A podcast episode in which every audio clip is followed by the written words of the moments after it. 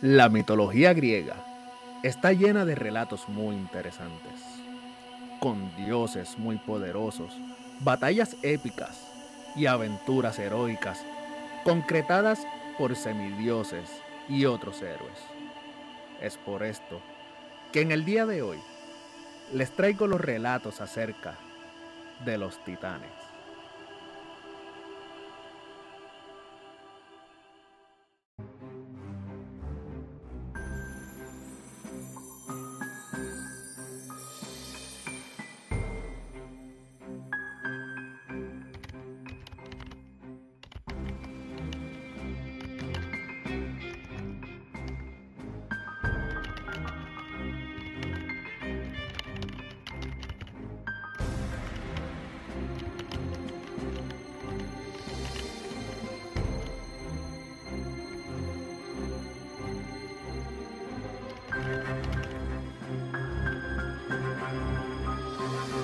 Esto es Mundo Escéptico.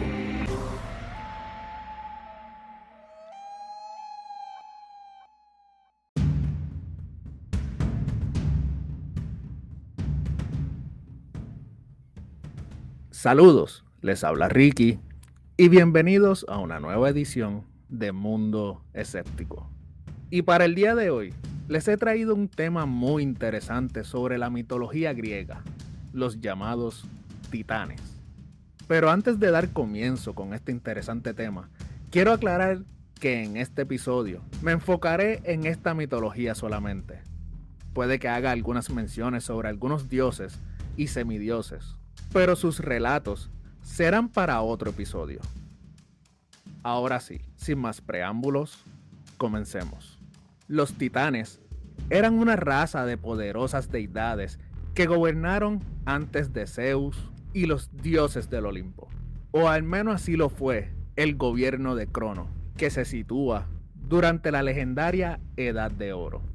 Cuando se habla de esta Edad de Oro, nos referimos al mito sobre una etapa inicial de las edades del hombre, en la que éste habría vivido en un estado utópico en el que la humanidad era pura e inmortal. Se cree que los nombres de los titanes fueron invenciones de Hesiodo, quien fue un poeta de Grecia y a quien algunos autores lo han considerado como el primer filósofo griego. Incluso a estas deidades no se les llegó a registrar ningún culto en la antigua Grecia. Y lo más probable es que Hesiodo los copiaría de otras teogonias del próximo oriente sus menciones en los mitos suele ser para referirse como meros eslabones genealógicos entre los dioses primordiales y los dioses olímpicos. Entre estos dioses antiguos también encontramos los titanes femeninos, a los cuales se le conocía con el término de titanides, y también se les llegó a denominar uranidas. Los titanes fueron dos en total, desde su primera aparición literaria en la Teogonia de Hesiodo, aunque en su biblioteca mitológica, Apolodoro añade una decimotercera, Dione, la diosa preolímpica, cuyo santuario se encontraba en Dodona, una ciudad santuario de la antigua Grecia.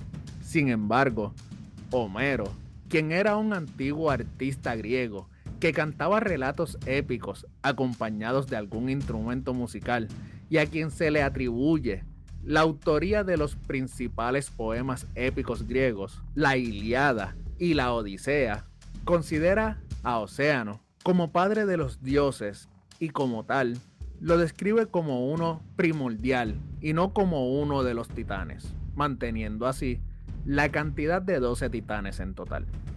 En general, los titanes sirven en el mito como un contraste. Ellos son los viejos dioses, desplazados y relacionados con el mundo citónico o de los espíritus y dioses griegos del inframundo, en opción a los dioses olímpicos, generación más joven que gobierna desde el monte Olimpo.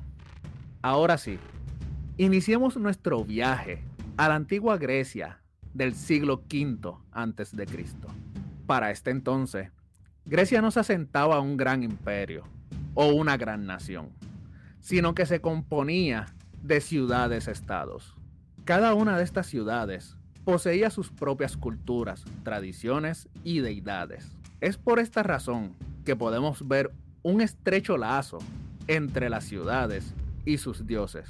Aún así, todas estas ciudades reconocían a un conjunto de dioses que interactuaban entre ellos y con los humanos. Es gracias a esta interacción que llegaban a tener sentimientos encontrados, llegando así a sentir amor o atracción sexual entre ellos y también por los mortales, desatando de esta forma otros sentimientos como los celos y la envidia, llegándose a desatar un sinnúmero de batallas y guerras. Pero para llegar a estas guerras y todas las batallas épicas y las aventuras heroicas, tenemos que llegar a un pasado más antiguo y comenzar por el principio. Es decir, la creación según los griegos. Según el antiguo mito griego, al principio no había nada, con excepción de un oscuro y vasto vacío, al que llamaban caos. De este caos nació una fuerza creadora que algunos llamaron Eurinome. Eurinome copuló con la serpiente primogenia llamada Ofión, para de esta forma dar comienzo a la creación. Cabe aclarar que para otras culturas se trata de Gea, la madre tierra. Pero volviendo atrás para no desviarnos, la fuerza creadora llamada Eurinome adoptó la forma de una paloma para poner un enorme huevo al cual se le llamó el huevo primogenio. Y Ofión se enrolló a este para empollarlo. Este enorme huevo se rompió al calor de su cuerpo y es de ahí que salieron todas las cosas que existen y conocemos. Las estrellas, los universos, los mares, los cielos, incluso Gea y la tierra emergieron del huevo primogenio. Luego de este gran suceso, Eurinome y Ofión construyeron su hogar en el Olimpo. Es aquí donde Ofión se declaró a sí mismo como el único creador del cosmos. Este hecho llegó a estimular el coraje de Orinome, quien en castigo le propinó un puntapié. Pero como esto no le hizo entrar en razón a Ofión, quien continuó insistiendo que él era el único creador, la diosa terminó desterrándolo y enviándolo al inframundo por toda la eternidad. En otras culturas se dice que Gea, la madre tierra, junto a Urano, que es el cielo, hicieron el amor. Urano derramó una lluvia fértil sobre la superficie de Gea. De esta forma, nacieron los ríos, lagos y mares sobre el planeta. De igual forma, nacieron las primeras razas de seres que habitaron la Tierra. Estas primeras razas fueron los cíclopes de 100 manos, los cuales tenían 50 cabezas y 100 brazos y luego llegaron los cíclopes de un solo ojo, que eran excelentes herreros. Algunos afirman que el dios Urano creyó que estos le arrebatarían su poder y por ende los desterró al inframundo. Otros textos afirman que ellos atacaron al dios Asclepio, por lo que su padre Apolo los exterminó. Según esta última creencia, los espíritus de los cíclopes aún habitan en las cuevas que se encuentran debajo del volcán Etna. Pero la raza más importante, la cual le dio vida a la mayoría de las historias de héroes de esta mitología y los personajes principales de este capítulo, fueron un grupo de gigantes a los que denominaron titanes. Estos fueron los primeros gobernantes de la Tierra y crearon familias con sus contrapartes femeninas, las ya nombradas titanides. Y fueron los hijos de estos los que se llegaron a convertir en deidades poderosas. Así que, ¿qué les parece si comenzamos hablando por el titán más famoso y quien tuvo los hijos más poderosos que se convertirían en un futuro en los dioses del Olimpo? Crono. Crono era el principal y en algunos mitos el titán más joven de los descendientes directos de Gea y Urano. Este titán consiguió gobernar la Tierra derrocando a su padre Urano. Se le solía representar con una hoz o guadaña que usó como arma para castrar y destronar a su padre Urano. En un comienzo, Crono era el dios de la cosecha y por dicha razón, en Atenas, la capital de Grecia, el deudécimo día del mes ático de Hecatombeon, que es uno de los 12 meses del calendario ático, se celebraba una fiesta llamada Cronia, en honor a Crono, para celebrar la cosecha, sugiriendo que como resultado de su relación con la virtuosa Edad Dorada, seguía presidiendo como patrón de la cosecha. Según el mito clásico, registrado por Hesiodo en su Teogonia, Crono derrocó a su padre Urano por un rencor que fue guardando en su contra, puesto que Urano se había ganado la enemistad de Gea, madre de Crono, y los demás titanes, debido a que luego de haberlos engendrado, los retenía en el seno de su madre y no les permitía ver la luz. Gea creó una gran hoz de pedernal, que es una piedra formada a partir de minerales silicios, y reunió a Crono y a sus hermanos para convencerlos de que matasen a Urano. Solo Crono estuvo dispuesto a cumplir su voluntad, así que Gea le dio la hoz y lo preparó para que le hiciera una emboscada. Cuando Urano se encontró con Gea, Crono lo atacó con la hoz y lo castró.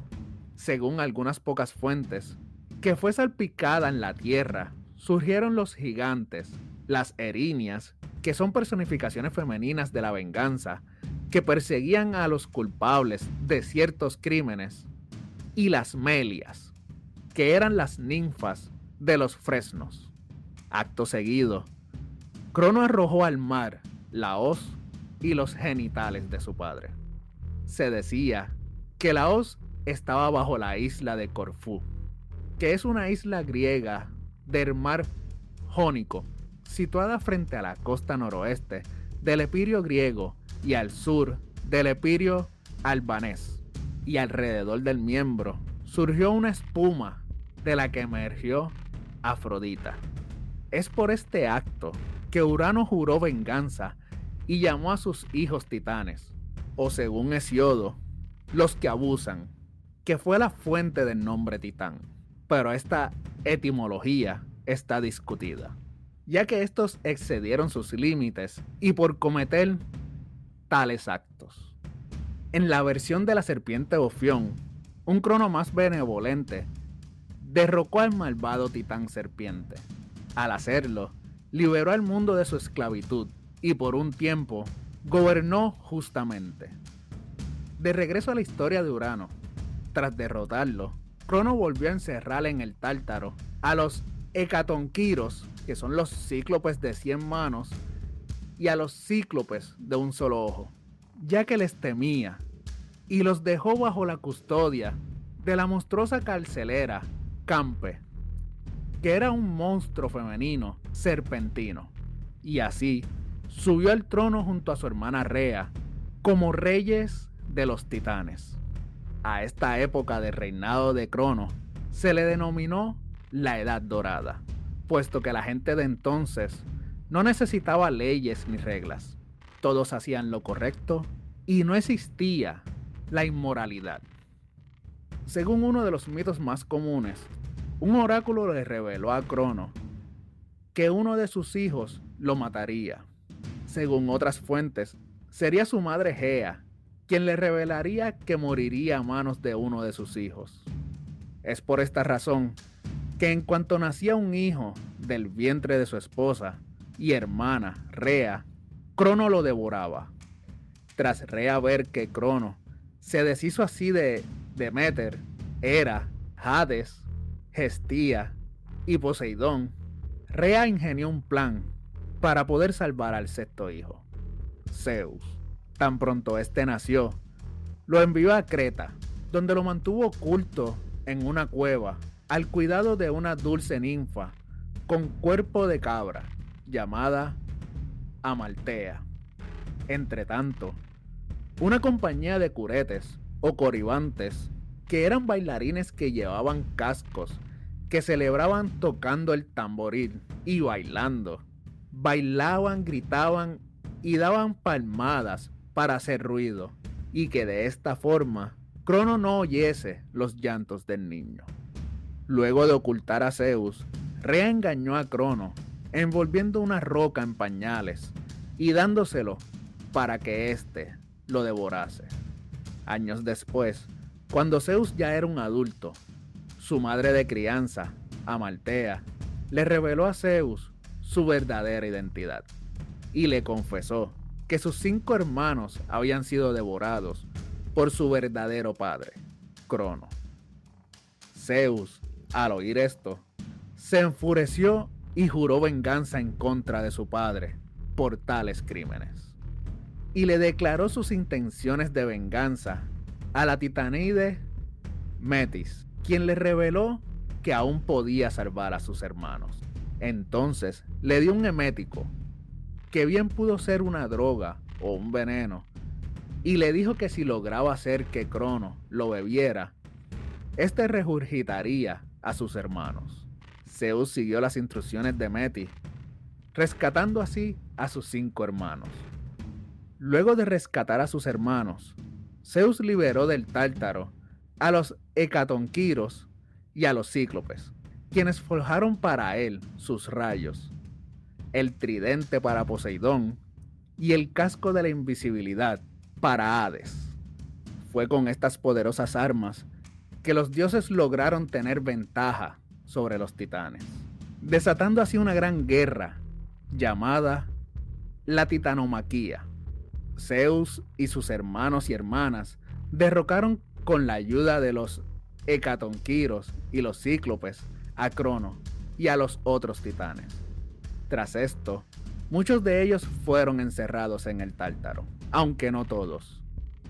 Algunos titanes como Rea, Metis, Epimeteo, Menecio, Hecate, Océano y Prometeo, entre otros, quedaron en libertad. Gea, enfurecida por el destierro de sus hijos al Tártaro, dio inicio a otra guerra contra los dioses y condujo a otros titanes, que también eran hijos suyos, a un enfrentamiento contra Zeus y sus hermanos. Pero nuevamente fueron vencidos por Zeus y los demás dioses, y esta vez los titanes fueron enterrados bajo volcanes. Luego de esta segunda derrota Gea engendró a una enorme criatura con muchas cabezas e incontables brazos y piernas, al que le dio el nombre Tifón, para vengar a los encarcelados titanes. Durante la batalla, Zeus logró herirlo con uno de sus rayos, pero Tifón siguió arrojándole rocas. Entonces, Zeus respondió tirando sus rayos a las rocas para desviarlas en contra del monstruo. Y de esta forma, poco a poco lo fue dejando sin fuerzas. Finalmente, logró someterlo y lo desterró al tártaro, afirmando así su poder y su gobierno. Como dato, quisiera mencionar que algunos relatos dicen que Tifón era el dios de los vientos y que sacaba fuego por la boca y que éste nunca fue desterrado al inframundo, sino que sobrevivió a la batalla y se fue a vivir al Olimpo, donde hizo las paces con los dioses y que desde allí provocaba grandes tormentas llamadas tifones. Ya contado el mito más conocido de los titanes, ¿qué les parece si desglosamos y explicamos un poco los siguientes 11 titanes descendientes directos de Gea y Urano. Empecemos por el titán Océano. En la antigüedad, los griegos pensaban que el océano era un gran río que circundaba el mundo y que Océano era quien regía este gran río. Fue Océano quien tomó control sobre las aguas y antes que él estaba Ponto, pero este solo era una representación de las mismas. Más tarde, Océano cedería su dominio al dios olímpico Poseidón. Este titán no tomó bando durante la gran guerra llamada Titanomaquía y permaneció neutral en todo momento. Océano era un titán que prefería vivir tranquilo, amante de la paz, y no le importaba nada más que ocuparse de las aguas. Por esta razón, se mantuvo neutral en los grandes conflictos, como el derrocamiento de su padre Urano y la ya mencionada Titanomaquía, por lo que se le permitió mantener control sobre una porción de los mares.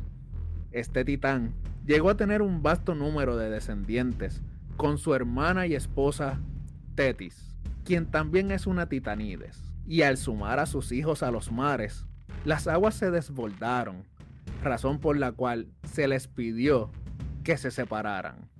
Su descendencia fue compuesta de dioses menores, a los que se les nombraron como las 13.000 Oceanides o ninfas del mar, y también las Osanides que representaban los ríos y lagos.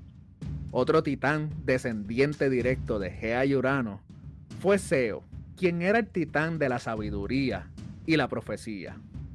Más tarde, el gobierno de los olímpicos eclipsaría al de los titanes, pero Seo seguiría siendo famoso como el abuelo de los importantes dioses olímpicos, Apolo y Artemisa. Seo cobró importancia cuando los titanes derrocaron a su padre. Cuando Urano descendió del cielo para aparecer con su esposa, Seo, Hiperión, Japeto y Crío sujetaron a su padre, mientras que Cronos lo castró con su guadaña, inflexible. El lugar donde Seo mantuvo a Urano sujeto era considerado como la esquina norte de la Tierra. Por lo tanto, Seo era considerado como el pilar del norte. Y fue también la personificación del eje celeste alrededor del cual giraba los cuerpos celestes. Este punto era conocido como Polos, el cual también fue otro nombre de Seo, y fue marcado en la antigüedad por la estrella Alfa en la constelación de Draco, una estrella que en un momento dado, hace 500 años, era la estrella del norte. Este vínculo con el cielo lo mantenía en una estrecha conexión con los oráculos celestes, mientras su esposa, la titanides Febe, estaba conectada con los oráculos terrestres, especialmente en Delfos. Seo fue abuelo de Apolo y Artemisa, y por Asteria también fue abuelo de Hecate. Otro de los titanes fue Crío, el dios de los rebaños y las manadas. Los titanes mayores a menudo se asociaban entre sí, pero el caso de Crío es diferente porque el titán encontró una esposa en la forma de Euribia, una hija de Ponto. Y así, Euribia dio a luz al poderoso Astreo y también a Palante y a Perses, quien se distinguió entre todos por su sabiduría. Crío fue el menos individualizado entre sus hermanos. Ni siquiera fue conservado su patronímico, que vendría a ser Crieida. Se decía que Crio mantuvo sujeto a Urano en el rincón sur de la Tierra, y que después de eso, Crio estaría asociado con el pilar sur del cosmos. Otro titán es el llamado Japeto, quien es padre de Prometeo, quien sería ancestro de la raza humana. Este titán era el mayor de todos ellos, siendo considerado el señor de la mortal vida útil. En otras palabras, Japeto tenía todo el control sobre la duración de la vida mortal, en particular la de los humanos, pero también podía determinar la vida finita de cada una de las criaturas del universo. Él personificaba la vida de los mortales, atribuyéndosele el poder y el arma de la muerte. Aunque se dice que este titán es hijo de Urano y Gea, existen versiones que señalan que Japeto, en particular, habría sido hijo de Tártaro y Gea, lo que aplicaría que en vez de ser un titán, pudo haber sido un gigante e incluso por su gran tamaño y por ser tan robusto y corpulento, muchos lo identificaban como tal. Llegó a tener el control del gobierno de su entorno durante toda la Edad Dorada. Su esposa fue una de sus sobrinas, la Oceanide Climene, cuyo nombre significa fama, y con la cual engendró cuatro hijos, Atlas, Prometeo, Epimeteo y Menecio. Otro de los titanes principales fue Hiperión, el padre del sol, el dios Helios, la luna, la diosa Selene y el amanecer, el dios Eos. Frutos de su casamiento con su hermana, Teia. Él representaba la luz, la sabiduría y la vigilancia. Él era considerado uno de los cuatro pilares que sostienen el cielo y la tierra separados. Y como su hija era el amanecer, probablemente era la columna del este. Hiperión viene del griego que significa el que mira desde arriba. Y se dice que era impresionantemente hermoso. De las titanides encontramos a Febe. Su nombre significa la de la corona de oro y poseía el don de la profecía y del intelecto oracular, y fue encargada de ser la vocera de la sabiduría de Gea. Febe era hermosa y quizás una de las titanides más sosegadas y tranquilas. Como ya les mencioné, fue desposada por Seo. Las leyendas sobre Febe cuentan que ella por su brillo complementaba a su esposo Seo quien era encargado de ser el portavoz de la sabiduría de Urano, mientras ella era la vocera de Gea. Sus hijas, herederas de su talento, personificaban a las dos ramas de la clarividencia. Leto ostentaba el poder profético de la luz y el cielo. Asteria tenía el poder profético de la noche y los muertos.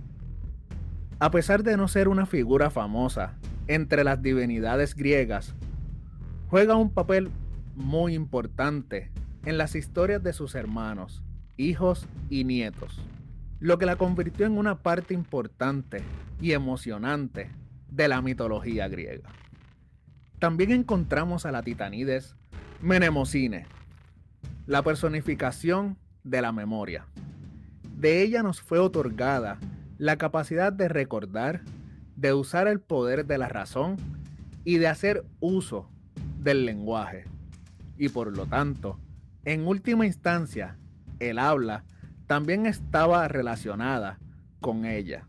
Por lo tanto, se esperaba que todos los oradores, reyes y poetas alabaran a Menemocine por haberles permitido hacer uso de una retórica persuasiva.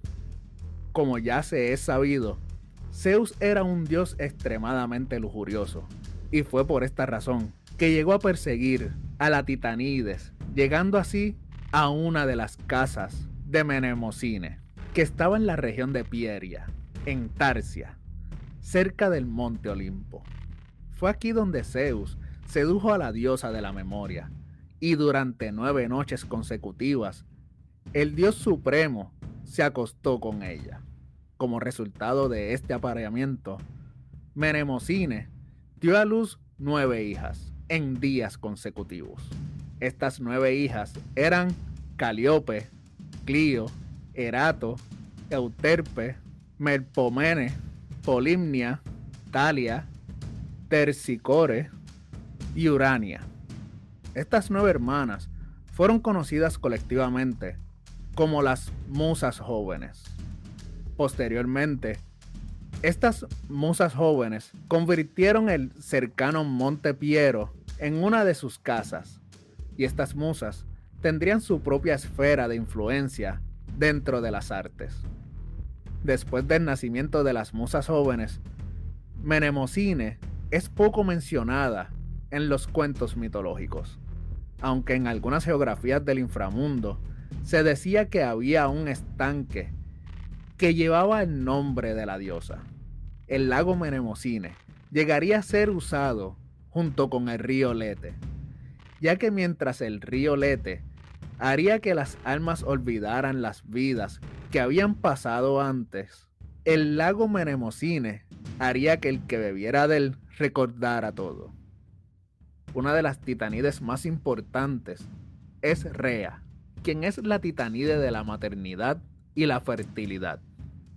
Ella se casó con Crono, y de esta unión nacieron Estia, Demeter, Hera, Hades, Poseidón y Zeus, conocidos como los dioses del Olimpo.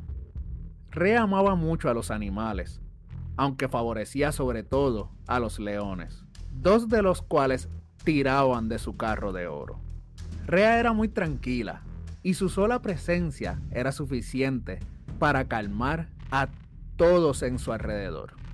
Como resultado, la naturaleza gentil y amable de Rea le ganó el amor de toda su familia. Rea también consultaba con frecuencia a su hermano clarividente, Seo, con preguntas sobre el futuro. El matrimonio entre Rea y Cronos comenzaría simplemente porque Cronos se sentía muy solo, ya que sus hermanos que no lo visitaban por miedo a él, se habían casado y habían tenido muchos hijos. Y Crono pensó que si él se casaba con la titanide más hermosa y amable, sus hermanos no le temerían tanto y lo visitarían con más frecuencia, y que aparte, esto le ayudaría a mejorar su personalidad. Pero con el tiempo, Crono terminó enamorándose profundamente de Rea, a pesar de saber por un oráculo que uno de los hijos que tendría con esta lo derrocaría como él hizo con su padre. Si bien ella no tenía un culto poderoso o alguna actividad identificable bajo su mando, el lugar originario de culto en su honor era Creta, lugar donde llevó a su hijo para salvarlo de Crono. También encontramos a la Titanides Temis, la diosa del buen consejo. También llegó a ser conocida como la personificación de la ley y el orden, y era ampliamente reconocida como la diosa griega de la justicia. Temis demostraría ser una diosa importante para guiar el funcionamiento de la sociedad, y aún hoy en día, su imagen de una diosa fémina con una espada y una balanza de justicia en mano sigue viva.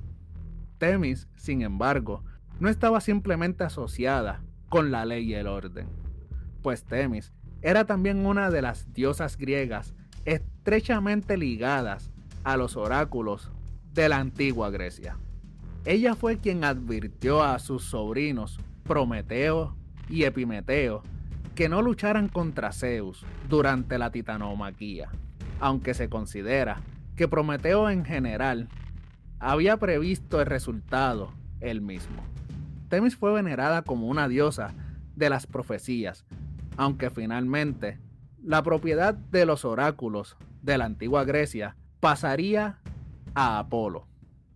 En otro plano, tenemos la titanides Tetis, quien fue la madre de los principales ríos u oceanidas y personificaba al mar.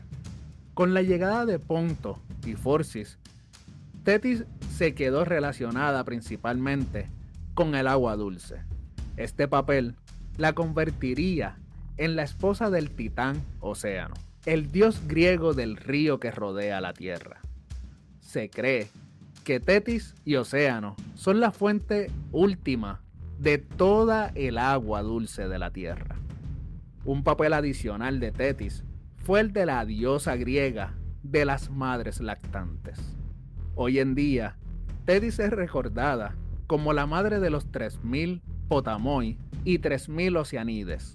Los Potamoi son los dioses de los ríos y las Oceanides las ninfas de las aguas dulces. Así Tetis abastecería las 6.000 fuentes de agua con agua extraída de océano.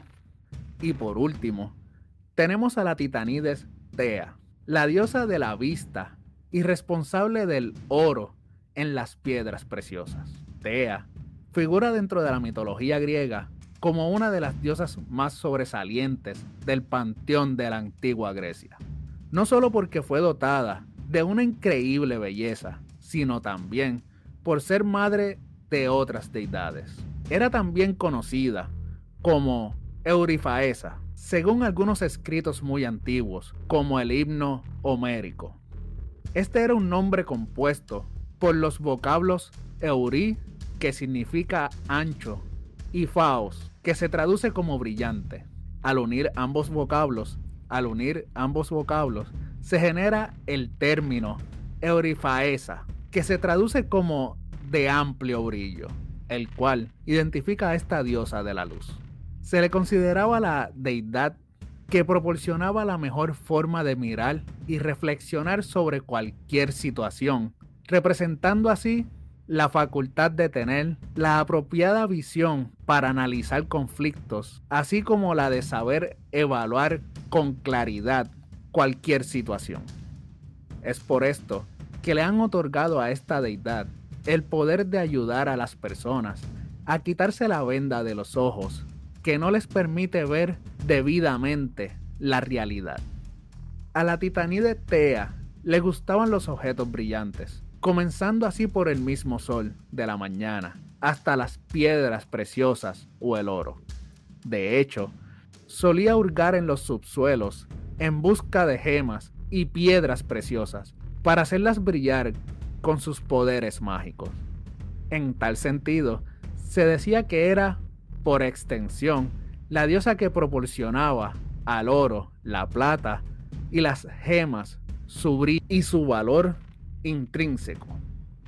A pesar de ser una diosa cariñosa y caritativa, sus bendiciones eran temidas, pues las aplicaba con mucha justicia, lo cual no era bien recibido por todos. Asimismo, se le consideraba la diosa del fuego, y algunos llegaron a decir que era hermana de Urano. Poetas e historiadores hacían referencia a ella como la divina. Como dato importante, quisiera decirles que las titanides no tomaron parte en la titanomaquía. Como resultado, cuando la guerra terminó, mientras que los titanes masculinos eran castigados en mayor o menor grado a ellas se les permitió permanecer libres, aunque sus roles en el cosmos fueron asumidos en gran medida por la nueva generación de dioses griegos.